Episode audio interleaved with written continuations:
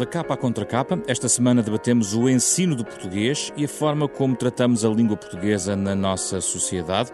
Os nossos convidados são Maria do Carmo uh, Vieira, autora de um dos livros com maior sucesso da coleção uh, de ensaios da Fundação Francisco Manuel dos Santos, O Ensino do Português, de resto o número um dessa uh, coleção, e Adelino Calado, diretor do agrupamento de escolas de Carcavelos, onde tem implementado medidas inovadoras como acabar com os trabalhos de casa, os exames ou os toques de entrada. Com ambos vamos fazer uma conversa sobre o ensino do português, também sobre o português, a língua portuguesa na nossa sociedade, nos próximos 30 minutos.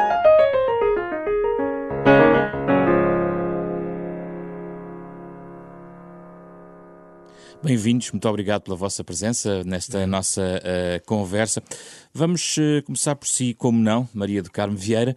Uh, li um artigo recente seu, recente será de novembro do ano passado, onde falava de uma espécie de caos na forma como se ensina a língua portuguesa. O que é que se está a passar de, de extraordinário?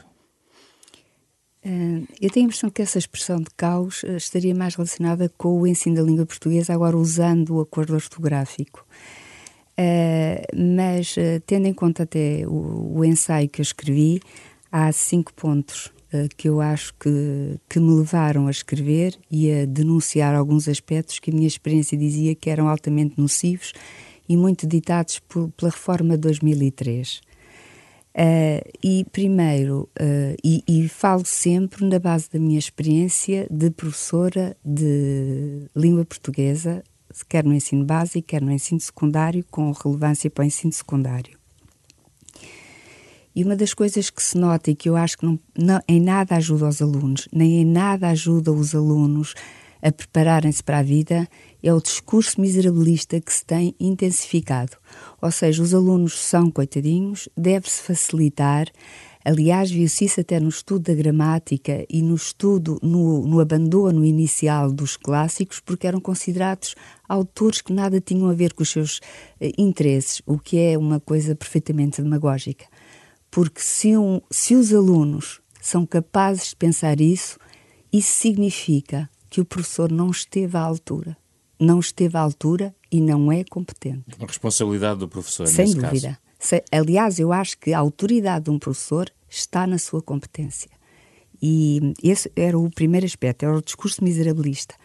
Depois é o, é o, o, eu ter pensado que, que muitas medidas implementadas pelo próprio e a própria forma 2003 pelo Ministério da Educação faziam com que os, os professores perdessem o significado de ensinar. E nós sabemos que a vida, na vida para, para a vivermos, temos que lhe encontrar um significado. E o ensino também tem que ter um significado. E o significado de ensinar é precisamente não só instruir os nossos alunos, mas também formar. E eu acho que tudo isso foi danificado. O outro aspecto é o considerar, neste momento, e muito por força daquilo que se passa na União Europeia e na OCDE, porque são normas vindas do, do exterior para o interior, e aliás, isso colegas franceses, espanhóis, uh, alemães, uh, uh, todos os países que pertencem à União Europeia sabem muito bem que neste momento nós não decidimos o, o nosso ensino. Ele é-nos imposto. E isso é, isso é prejudicial para a língua portuguesa? É, é prejudicial, é prejudicial e vou-lhe dizer porquê. Porque se foca tudo no utilitário e no funcional. Por exemplo, a literatura não é funcional, não é utilitária. A arte não é utilitária, mas a arte e a literatura, enquanto arte da palavra, realmente pode formar e forma, e garanto que forma, e pode consolar e ajudar as pessoas vida fora. Continuo porque há aí mais dois tópicos para abordar e depois já vamos voltar a alguns desses. Ah, tá bom. Depois, é, foi a sensação que eu tive que o ensino estava a tornar num negócio. E num negócio tornou-se num negócio com esta implementação do acordo ortográfico. É um negócio aquilo que se faz, por exemplo, da OCDE vir ditar quais são os temas que se devem desenvolver na cidadania, segundo colegas meus que estão neste momento na escola, porque eu reformei-me e reformei-me por não querer cumprir o acordo ortográfico, porque não o cumpria. Em 2007 tive ameaça de um processo disciplinar por me recusar a dar os programas de 2003 com a, com a Ministra da Educação, Maria de Lourdes Rodrigues. Quiseram impor um, um, um processo disciplinar. Eu fui lecionar para a noite, para estudantes trabalhadores, onde eu não tinha que implementar esses programas. Aliás, eu, fiz, eu fazia os meus próprios programas, porque os programas da noite eram tão maus, tão maus, que realmente era para o lixo. Exercia autonomia. Aí, autonomia. Mas no melhor sentido da palavra, porque eu agora acho que a autonomia também está a servir muito a globalização. Já lá vamos. E o seu último ponto? É, o último ponto é a rejeição da memória. E isso é, é uma obscenidade. Porque Aliás, vemos o estudo das humanidades está a ser totalmente danificado, aí está, por influências exteriores. Não interessa, não interessa que o ser humano pense. O que interessa é que fique indiferente às coisas e que se torne um escravo e daí também às vezes um selvagem em relação aos outros. E a memória é fundamental. E nós vemos a geografia foi abandonada. A história é a maior pouca vergonha. Quer dizer, não se pode ensinar datas porque é muito difícil para os alunos. A literatura não se lê, a poesia não se interpreta. Uh, e realmente é impossível, é impossível que os alunos se ingressem. Já vamos desenvolver algum desses tópicos. Lembrar que este programa é também feito num contexto de exames, portanto, nós quisemos trazer este tema do português exatamente neste contexto de exames e, e temos a perspectiva de continuar estas matérias ainda este mês uh, de junho. Queremos falar um pouco sobre a forma como é ensinada a língua portuguesa, mas não só, de lindo calado. Uh, há aqui, nestes cinco pontos, uh, algo que transcende a língua portuguesa, que transcende o ensino uh, do português e que vai à estrutura, digamos, a forma como o nosso sistema está montado. Como é que comenta alguns destes pontos? Não, não comento. Então? não, não comento. É uma visão que eu não tenho, é uma visão completamente diferente daquela que eu tenho do que é o ensino, do que deve ser o ensino, e, portanto, qual, então, por oposição, qual é a visão que, na, perspectiva, na sua perspectiva, devia imperar? Eu, eu, falando no, no, português como uma matéria transversal, eu sou professor de Educação Física, portanto, tenho talvez uma visão um bocadinho diferente. Um, o, o, problema do português é um problema que é transversal, é?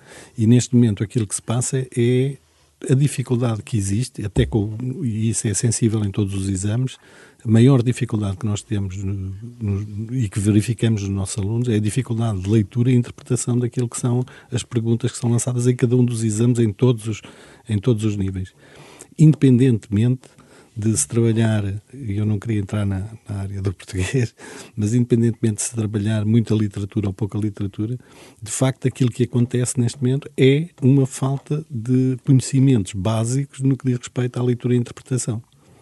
E em relação a esta, esta intromissão na alegação de Maria de Carmo Vieira em relação à União Europeia e ao CDE em relação aos programas, isso faz sentido, a sua opinião? Ou não o sente noutras áreas? Não, não, não, não sinto, por uma razão simples. Os programas não são alterados, na sua grande maioria, há mais de 20 anos.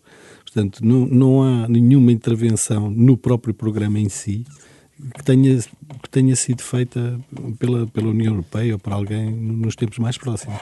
Os programas continuam a ser os mesmos que eram há 20 anos. Poucas são as alterações, algumas até mais de 20 anos.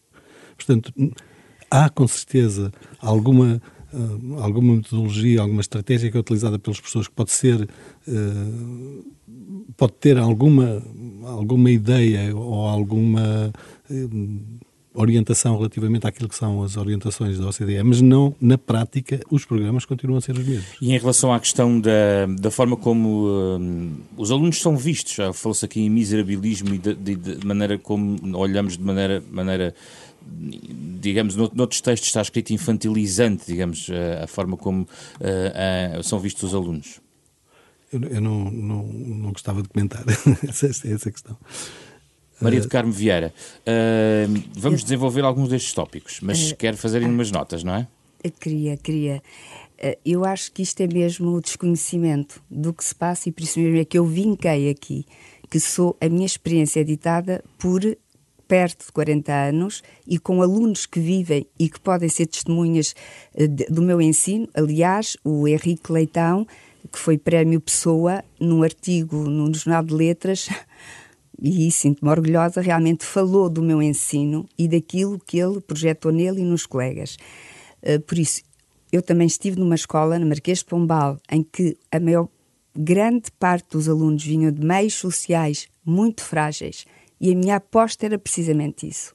Se os meus alunos não têm em casa espaço para a cultura, sou eu, sou eu que tenho de fomentar isso. E por isso mesmo quando disseram, oh, marido caro, mesmo muito ingênuo, se pensas que vais lecionar Fernando Pessoa, eu disse, pois vou. Para os meus alunos de português que seguiam a carreira de português, ou para professores de português mais tarde, eu poderia avançar e desenvolver mais os assuntos. Mas garanto, e o próprio uh, escritor uh, António Alçada Batista, num programa, falecido já, mas num programa em que ele foi falar com os meus alunos, uh, quando eu, nós criámos a Associação Pessoana dos Amigos do Martinho da Arcada, e ele disse: Eu fiquei abismado quando vi marinheiros, uh, trabalhadores da construção civil, uh, técnicos de secretaria, falar em Fernando Pessoa, falar nos heterónimos e caracterizá-los e dar exemplos de poemas que tinham memorizado. Mas na por sua isso... perspectiva, por exemplo, a introdução de a sua tese, a ideia também é que não vive, a literatura não vive deslocada do seu contexto, naturalmente, há, existe um contexto. Quando falou em arte, existem cruzamentos entre várias disciplinas, o que não, o que não coloca isto uma questão apenas e só no, no, no, na aprendizagem da língua portuguesa. Uh, é isso? Precis, precisamente por isso mesmo é que eu uh, fui tão crítica neste meu livro.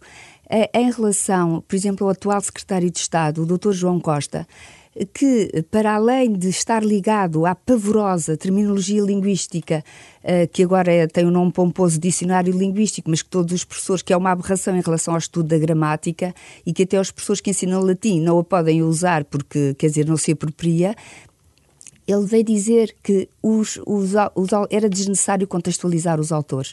E eu pergunto: que pessoa inteligente pode dizer isto quando eu não posso estudar Luís de Camões, qualquer escritor, sem o contextualizar na sua época histórica ou cultural. Por isso, a história, a geografia, a filosofia, todas as humanidades intervêm. E, e até as ciências, se nós formos não nos lembrarmos, sobretudo, até do Álvaro de Campos e de Fernando Pessoa. E hoje em dia isso não acontece? Isso não acontece e vou-lhe dizer porquê. Porque uh, uh, esta reforma de 2013, os programas, e daí eu dizer é uma influência da União Europeia e dos programas da União Europeia a apologia do funcional e do utilitário. É uma, é uma imposição desta sociedade global que quer escravizar os homens, que o quer anular enquanto seres humanos, que eles não estejam ligados às artes, que eles não pensem. E a arte e a literatura faz pensar. Adeline Calado, um professor de português na sua escola, uh, que autonomia tem em relação à forma como ensina português? A autonomia de todos os professores dentro daquilo que é o seu, a sua disciplina tem a autonomia que entenda do ponto de vista estratégico e metodológico. No entanto, eh, a questão tem mais a ver com a forma como encaramos o ensino e a aprendizagem. E nós encaramos o ensino e a aprendizagem de uma forma mais transdisciplinar. Ou seja, ou, ou, ou, ou, seja, é, é, importante que o português não pense só como o português, mas o português pense como uma, uma disciplina que é transversal a todas as outras e, portanto, terá que trabalhar em conjunto e em, e em, parceria com as outras disciplinas. Então faz sentido esta ideia de uma ligação a outras disciplinas, como a geografia e a história? Claro que faz. Claro que faz. Não faz tanto sentido quando, uh, quando assenta única e exclusivamente naquilo que é a literatura. Porque se calhar há outros. Mas a literatura tem que ensinar literatura. Tem, a mas a literatura. Ensina-se língua portuguesa. Sim, mas a literatura é uma coisa muito importante, se calhar, para as humanidades no secundário. Se calhar é muito importante aí. Se calhar não é tão importante no ensino básico. Se calhar é mais importante no ensino básico outras, outras exemplo? competências. As competências de leitura, as competências de interpretação. E elas podem ser feitas através de N conteúdos que são trabalhados nas outras Isso não se reflete no português que os seus alunos têm na sua escola quando chegam até à escola e isso não está ligado provavelmente a algumas dificuldades da compreensão. Portanto, tanto quanto eu perceber, na sua opinião, se desenvolver essas competências mais cedo, vai ser travado esse déficit que detectou ao início sobre a compreensão em qualquer tipo de disciplina daquilo que é perguntado, é isso? E, eu acho que sim. E até, até mesmo. Eu só não compreendo porque é que a literatura há de estar excluída disso. Não, eu, ao contrário. Não, a questão não é ser excluída. A questão é porque é que a literatura tem que estar como base. Essa é que é a pergunta. Porque é o foco da língua portuguesa também. Sim, mas o foco da língua portuguesa eh, não, não é, ou melhor, não é só a língua que é o foco, há outras coisas que são foco, não é? Porque se eu apostar, se eu disser que é na matemática, ou que é na educação física, ou que é a história, ou que é, aí é que é o foco, se calhar estou a ser muito parcelar relativamente àquilo que é eh, a educação básica que os alunos devem ter. Do meu ponto de vista, estou perfeitamente de acordo com aquilo que a professora diz e, e, e acho que o secundário, e a nível de, de, das línguas e humanidades, deve ser feito, deve ser eventualmente até uma, uma alteração relativamente àquilo que está. Deixa-me trazer ao programa uh, o professor Rui Afonso Mateus, mestre em Literatura Portuguesa pela Faculdade de Letras da Universidade de Coimbra, que exatamente uh, estudou esta adaptação de clássicos também para crianças e, e jovens e também uh, é o autor de um outro estudo exatamente sobre esta matéria, literatura e o ensino do português, editado pela Fundação Francisco Manuel dos Santos, em coautoria com José Cardoso uh, Bernardes. Uh, é um estudo de outubro de 2013. Uh, professor Rui Mateus, estamos aqui a debater a questão da, da introdução não da literatura nas fases iniciais, digamos, da construção do, do, do ensino da língua portuguesa.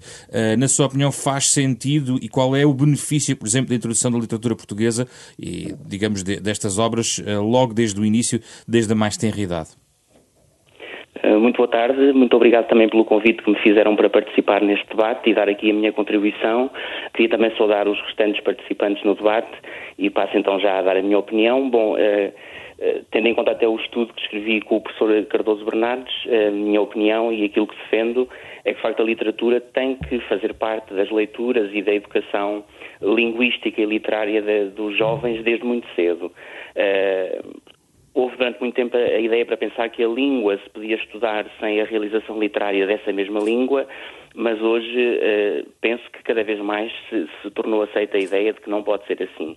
Portanto, se a língua só se realiza completamente como língua na literatura, e se a literatura é a forma mais celsa, complexa e rica dessa realização, não podemos privar os alunos logo desde cedo, escolhendo obviamente obras adequadas para isso, uh, não podemos privá-los, portanto, como dizia, desse contacto e dessa ligação, porque fazê-lo seria estar, portanto, a truncar a sua educação e a sua formação linguística. Não falo aqui, desde logo muito cedo, na formação literária específica. Não queremos que os leitores que formamos nas aulas de português sejam especialistas uh, uh, na identificação de vocabulário ou metalinguagem para descrever literariamente os textos. Não é e, e essa introdução da literatura deve começar quando? Deve logo, logo, cedo. logo desde cedo, desde o primeiro, segundo ano de escolaridade? Exatamente. Portanto, hoje em dia temos, felizmente, programas de português que, para o bem e para o mal, portanto, há aspectos que estão errados, sim, mas o princípio, na meu ver, está correto, que consagram a presença da educação literária em todos os ciclos de ensino. Desde que as obras sejam adequadas à idade e à formação e aos interesses dos alunos a que dizem respeito, esses textos faz todo o sentido que sejam uh, uh, propostos e trabalhados nas aulas. Neste momento, claro essas que... obras são adequadas para as idades? Há um equilíbrio? Pode garantir que há esse equilíbrio? Eu penso que sim. A meu ver, talvez haja algum excesso na quantidade de livros e na quantidade de obras propostas para cada ciclo. Algumas delas, no entanto, como sabemos, estão em alternativa umas às outras e, portanto, não é. Eh, às vezes a quantidade que está nos programas é um pouco ilusória para quem olha para os programas um pouco de fora. E, portanto, essas leituras, se forem apresentadas de forma equilibrada, uh, estão, a meu ver, bastante uh, adequadas. Claro que podemos sempre discutir a presença de uma obra ou de outra, e, acho que por mais soluções que encontrássemos, haveria sempre quem estivesse a favor ou, ou, ou contra o, a lista e o cânon que existe para cada ano ou para cada ciclo. No entanto, parece-me correto o princípio de que temos de expor as crianças à fruição e ao estudo, este estudo com muitas aspas, aspas talvez vão sendo perdidas à medida que os anos de escolaridade vão avançando, uh, portanto, à fruição e ao estudo do texto literário, porque ele, sem o conhecimento do texto literário não podemos conhecer a língua que estamos a estudar. Gostava de ouvir a opinião de Maria do Carmo Vieira, de novo, e mantendo ainda contacto com o professor Rui Mateus. Maria do Carmo Vieira. Eh, pois, eu queria aqui uh, especificar uh, vários aspectos. Uh, em relação aos novos programas, por exemplo, eu também acho que há um excesso de leituras para os alunos. Os alunos não são máquinas, não são. Tem de haver tempo para ler, para mastigar aquilo que se lê, para digerir, para, para, para compreender. E Paul Ricoeur tem uma, uma frase lindíssima em Três Tempos que é li, compreendi e amei. E isso sempre me fez orientar em relação aos meus alunos. Eles têm que compreender, porque só quando se compreende, só quando se põe na alma aquilo que se leu, se pode amar. E, e pode haver casos de crianças que nunca foram habituadas a ler, mas no básico criaram esse hábito precisamente porque foram estimulá-las a fazer. E, sobretudo, os alunos têm que saber que qualquer autor, que qualquer compositor, qualquer pintor, em toda a arte, quem faz qualquer coisa, faz com, com uma sabedoria imensa, disse Fernando Pessoa. A arte é feita por se sentir para se sentir. E é nesse diálogo entre quem cria e quem recebe a obra que nós nos podemos descobrir, que nós descobrimos o mundo, que nós descobrimos o rosto do outro. E é esse aspecto que é fundamental, porque uma pessoa que seja habituada a pensar no rosto do outro é incapaz de o maltratar. E por isso mesmo a arte é fundamental.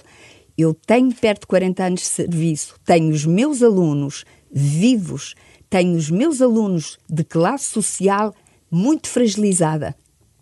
E a minha grande alegria é saber que há muitos que, apesar de estarem em trabalhos que não são bem pagos, mas não se calam e, sobretudo, têm ainda autores de que se socorrem para qualquer consolo.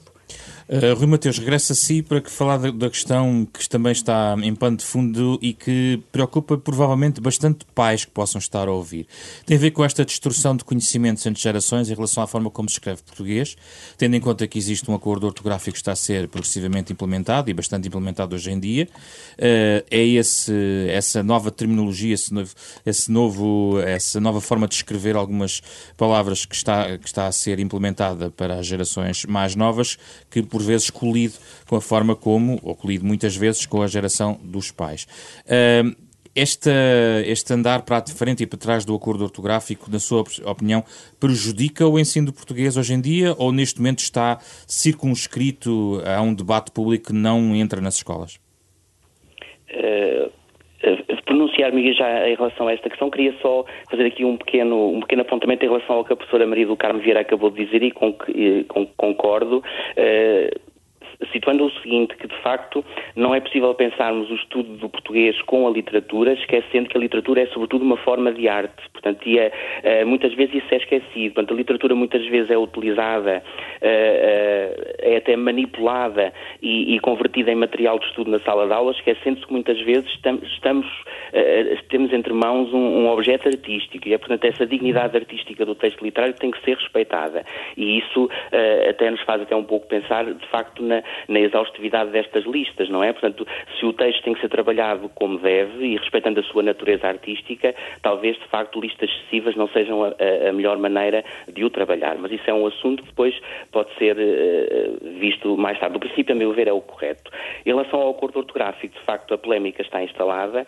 Uh, já é tarde para estarmos a discutir se estamos ou não de acordo com, com, com esse acordo. Eu, por exemplo, tenho um filho de 13 anos, vai para o oitavo ano no próximo ano letivo, já fez toda a escolaridade com este acordo ortográfico e seria muito complicado, imagino eu, nesta fase do processo da educação de, de, toda, de toda esta geração jovem que já fez a sua escolaridade com o novo acordo, estar agora a retroceder o processo. Uh, de facto, há aspectos muito discutíveis deste acordo ortográfico, no entanto, quem estuda a língua e quem estuda linguística sabe que a mudança linguística faz parte do processo de vida da própria língua e que essas mudanças têm, têm portanto, que ser aceitas e incorporadas no processo da sua, uh, do, do seu uso cotidiano por todos nós.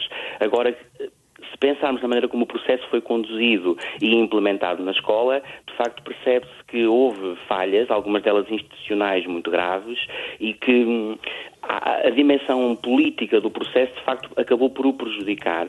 A escola tem sido alvo de, de, de, mudanças muito súbitas e impensadas no que toca à política de língua, e falaria não só do acordo ortográfico, mas também de outro aspecto que é muito caro ao pensamento da professora Maria do Carmo Vieira, que foi a questão da terminologia linguística, que invadiu uh, as salas de aula portuguesas de forma muito irrefletida e que trouxe consequências gravíssimas ao conhecimento da língua enquanto gramática e enquanto descrição dessa mesma língua. E de facto, penso que neste momento, eh, ao ponto em que chegou a situação, agora voltando só ao caso do acordo ortográfico, penso que eh, devemos pensar se não será neste momento, neste momento mais gravoso uh, arrepiar caminho do que tentar remediar de alguma maneira o que já está feito e, e fazer com que haja de facto este, uh, alguma pacificação no assunto, até para que este conflito que mencionou entre as gerações, entre, muitas vezes entre pais e filhos no uso da língua, possa vir a ser minorado com as reedições dos livros, com, com uma divulgação mais, mais cuidada do processo, porque penso que tantos anos passados sobre a escolarização do acordo ortográfico, seria agora muito complicado, a meu ver, reverter o processo. Muito obrigado, professor Rui Afonso Mateus, pela sua disponibilidade neste da capa contra capa. Professor Adelino Calado, é uma questão que para as escolas é completamente arrumada. Na sua perspectiva, deve ficar arrumada exatamente pela, pela, pela este argumento também de que seria totalmente gravoso também, de alguma maneira, eh, tudo andar para trás, de alguma maneira? Eh, todas as alterações são complicadas e, portanto, qualquer que seja a alteração que se faça em determinado momento, ela é gravosa.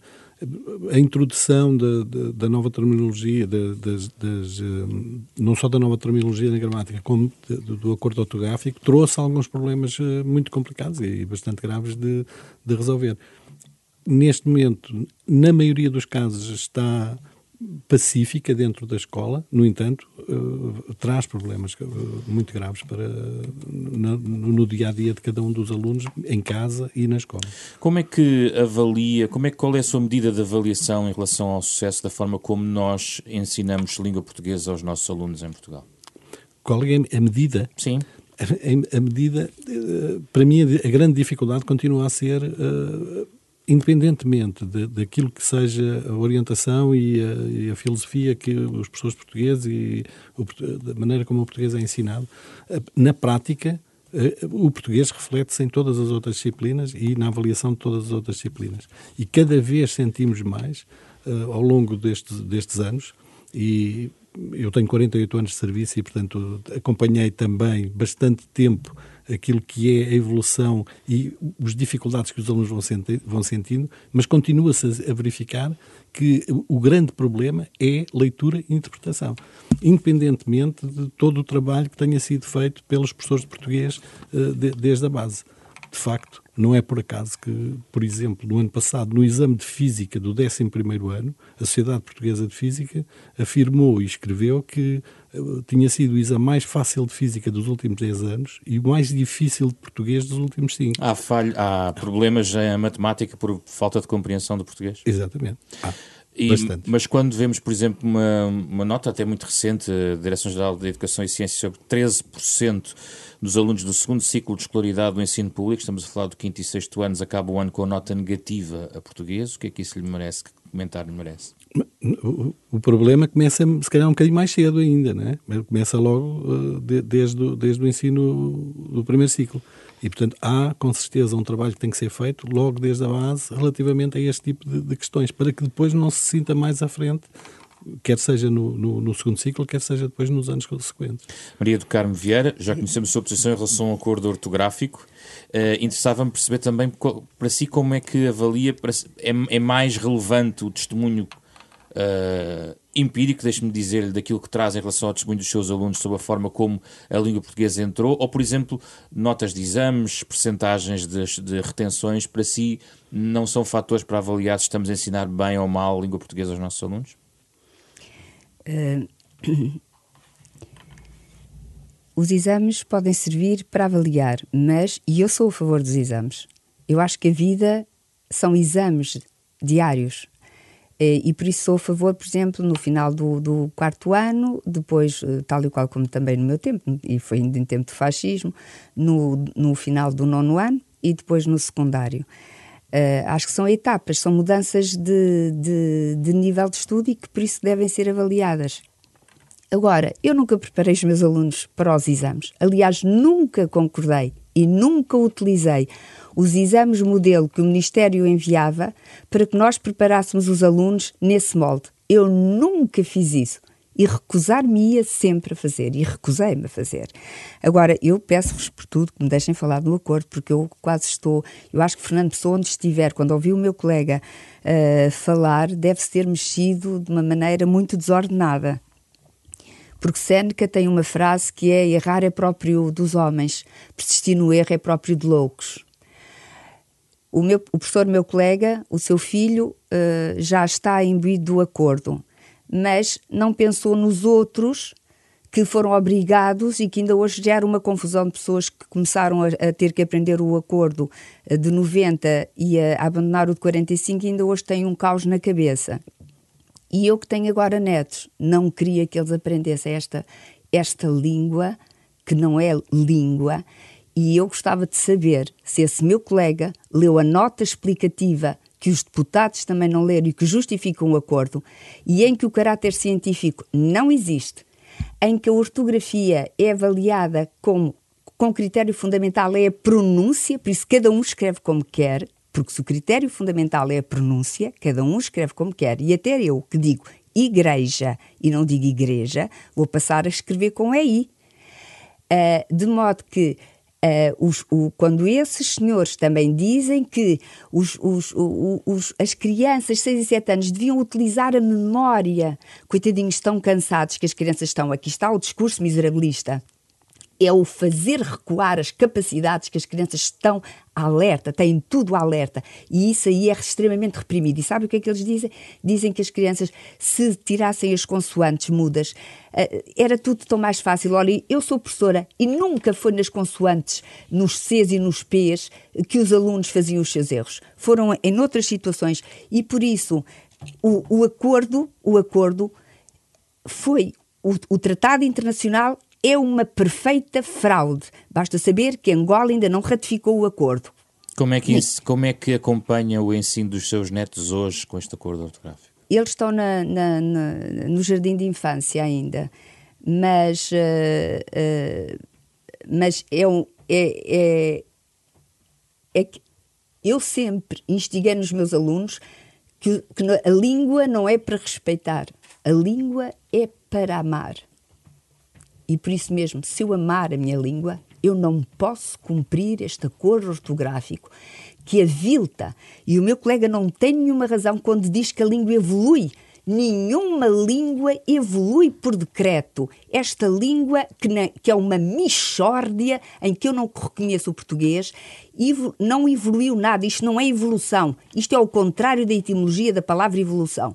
Por isso, se a estupidez quiser vingar, e é estupidez se nada se fizer para recuar os erros crassos que há neste acordo ortográfico, os meus colegas que defenderem o acordo, e eu não me acredito que a maioria esteja, porque eu pertenço a um movimento em que os professores se sentem extremamente violentados porque têm que ensinar aos alunos erros crassos ditos pelos próprios defensores brasileiros. O Evanil Bechara diz este acordo ortográfico tem erros, imprecisões e incoerências. Quando é, que, quando é que elas são corrigidas, afinal? E, e, sobretudo, é pensar que foi o próprio Ministério da Educação e que em 27 pareceres, 25 pareceres foram negativos em relação, contrariavam a implementação deste acordo, um dos quais era do Ministério da Educação, que se opunha terminantemente a que este acordo fosse implementado nas escolas. E por isso se vê como a política é da maior antidemocracia que existe, e, sobretudo, os deputados que votaram isto eram ignorantes, porque foram votar uma coisa que nem sequer leram a nota explicativa, eles não a leram. Quando eu citei estes exemplos dos brasileiros, Sim. eles pensavam que isto era uma anedota, por isso não a leram. Muito bem. Uh, só para fechar, Adelino Calado, em relação às novas tecnologias, que é algo importante no seu agrupamento de escolas, e temos tem sido batido um pouco esse exemplo, uh, poderá ser um instrumento também a ser usado na questão da língua portuguesa para melhorar algum tipo de resultados? Pelo menos esperamos que sim. As tecnologias, neste momento, são um dos grandes motivadores de, de, de, do trabalho dos alunos e, portanto, há que saber implementar e utilizar esses, eh, esses instrumentos para conseguir melhorar tudo aquilo que são as competências que eles devem ter. Um aluno na sua escola consegue facilmente chegar a um e-book, uh, algum, aos clássicos da literatura, através, por exemplo, de um tablet? Claro. Claro que sim, claro que sim. E esse é o grande objetivo. Na biblioteca já existem, não só em, em suporte papel, como também em e-book, para que eles possam consultar. Isso quer dizer... E é muito mais uhum. consultado uhum através do e-book do que do papel. E na, e na, própria sala de aula, o que é que muda? Na própria sala de aula muda praticamente tudo no que diz respeito à utilização do papel, portanto, deixamos de ter eh, documentos em, papel, em suporte de papel eh, básico, eles existirão sempre na biblioteca, e uh, privilegiamos o, o, o, tablet ou o, o, telemóvel no sentido de fazer as consultas básicas e necessárias em termos da net. Sendo que se atribui muitas vezes a esse novo, a nova forma que é inelutável de acesso à informação pelas novas tecnologias, numa certa pobreza de linguagem e de utilização da própria língua portuguesa. Não sente isso? Se consultarmos os, os, aquilo que deve ser, ou, ou, seja, se uh, pura e simplesmente andamos a navegar sem, sem uma orientação, pois isso pode acontecer. É por isso é que tem que haver uma orientação muito clara sobre aquilo que devem ser os, os autores que devem consultar, os livros que devem ler, e, e, essa deve ser uma preocupação básica do professor, tal como era uh, antes da existência da tecnologia. E isso existe neste isso momento? Existe, neste em relação ao acordo ortográfico, tem alguma opinião? Em relação ao acordo ortográfico, eu não sou, não sou técnico e não sou especialista do português, para mim faz muita confusão, não é? Eu, tal como a professora, aprendi ainda com o acordo ortográfico anterior e, portanto, tenho muitas dificuldades. Mas isso não traz instruções eh, na comunidade escolar, pais? Eh, tá. Não, há debate sobre isso? Tá, traz, traz completamente. Traz. É muito complicado, é muito difícil neste momento estar a conciliar aquilo que são as aprendizagens que foram feitas pelos pais e que abandonaram a escola e que fazem o acompanhamento dos seus filhos com aquilo que é a, no, a introdução do novo arcoador. Maria de Carmo Vieira, a última nota em relação às novas tecnologias. Aliados da língua portuguesa ou inimigos? Uh, é evidente que aliados. É evidente que aliados. Uh, porque nós sabemos que uh, é um bem e por isso mesmo utilizamos tudo aquilo que possa ser um bem. Agora, por exemplo, eu oponho-me a que um professor, ou, ou, sou muito crítica e por isso nunca me poderiam criticar, de, de eu levar para as minhas aulas PowerPoint e em que os alunos estão a olhar para um ecrã e perdem o rosto e a emoção do rosto do professor e a mímica do professor porque, e, e, passam tudo através de um PowerPoint. Eu, por exemplo, oponho terminantemente. E uh, uh, quando estive uh, ultimamente na escola, antes de me reformar, precisamente, se eu fosse avaliada, um dos aspectos negativos era porque eu não usava o PowerPoint. Ora, os meus alunos gostavam muitíssimo mais das aulas assim e queixavam-se das aulas dos outros professores, que era um marasmo precisamente porque estavam a olhar para o ecrã todo o tempo sem poder passivamente olhar. Mas eu queria responder só aqui. Estamos mesmo a fechar. Tá? Era só, os alunos não sabem ler nem interpretar, toda a gente nota. Mas porquê? As crianças, no o primeiro ciclo, a primeiro ciclo, e por isso mesmo eu honro e tenho uma grande admiração pelos professores do primeiro ciclo, uh, é que eles conseguem ensinar uma criança a ler o que eu dificilmente conseguiria e a conseguir escrever. Só que neste momento, uma criança pode passar para o segundo ano não sabendo ler, pode passar para o terceiro ano sem continuando a não saber ler. Por isso, realmente, quando chega ao quinto ou sexto, as crianças são vítimas da negligência e da incúria do Ministério da Educação, que teima, aí está o exemplo do discurso miserabilista. Enquanto houver esta coisa dos meninos traumatizados, os meninos não querem que nós tenhamos penas deles, nem os meninos pobres querem que tenhamos pena da sua pobreza querem é que lutemos e os ajudemos a vingar. Isso sim, e ensinar uma criança a ler é um ato de grande amor pelos nossos alunos. Quem o não fizer, não o está a ter, é mercenário. Ficamos esta semana por aqui. Muito obrigado pela vossa presença. O da Capa à Contra Capa, um programa da Renascença, em parceria com a Fundação Francisco Manuel dos Santos, sempre ao sábado às nove e meia da manhã. Pode ouvir de novo em podcast ou em rr.sap.pt. Como sempre, estamos eh, de saída acompanhados pela música de Mário Lajinha, autor do genérico deste programa. Sou José Pedro Frazão, produção de Ana Marta Domingos, com apoio de Carlos Vermelho e André Peralta. Regressamos na próxima semana com outro debate.